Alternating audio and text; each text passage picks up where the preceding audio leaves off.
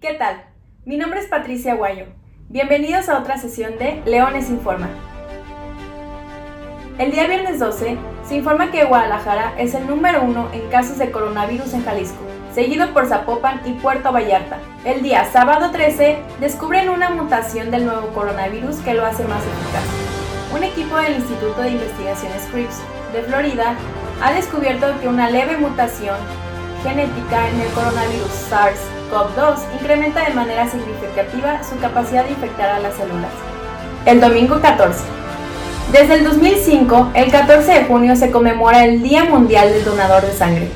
El CETS cuenta con 24 bancos de sangre en todo el estado. El día lunes 15, la IGSA Medical, compañía proveedora de servicios médicos integrales, busca incrementar la presencia del mercado a través de la participación de concursos y contratación abierta del sector público, afirmó el director general de la compañía Javier Sánchez Muñoz.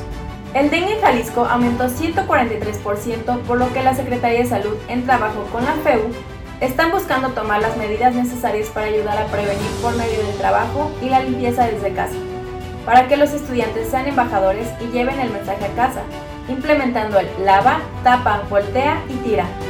El día martes 16, la Organización Mundial de la Salud celebró el martes un avance científico tras el anuncio de investigadores británicos sobre un medicamento de los esteroides, la dexametasona. Es el primer tratamiento comprobado que reduce la mortalidad en los pacientes enfermos de COVID-19, bajo asistencia de oxígeno o respirador. Esto aún sin que la universidad publicara ningún estudio. El día miércoles 17, el español Daniel Prieto Alhambra reveló este miércoles que el Jenner Institute ya está produciendo la vacuna diseñada y desarrollada por científicos de esta universidad británica para poder distribuir en diciembre, una vez testadas.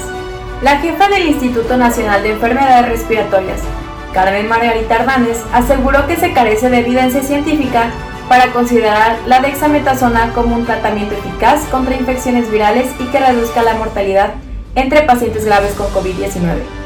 Recordó que el uso de esteroides en estos pacientes resultaba perjudicial por ese riesgo elevado de complicarse con otras infecciones y eleva la glucosa. La Organización Mundial de la Salud, OMS, informó que interrumpirá los ensayos con hidroxicloroquina como tratamiento potencial para la lucha contra el coronavirus, ya que no reduce la tasa de mortalidad.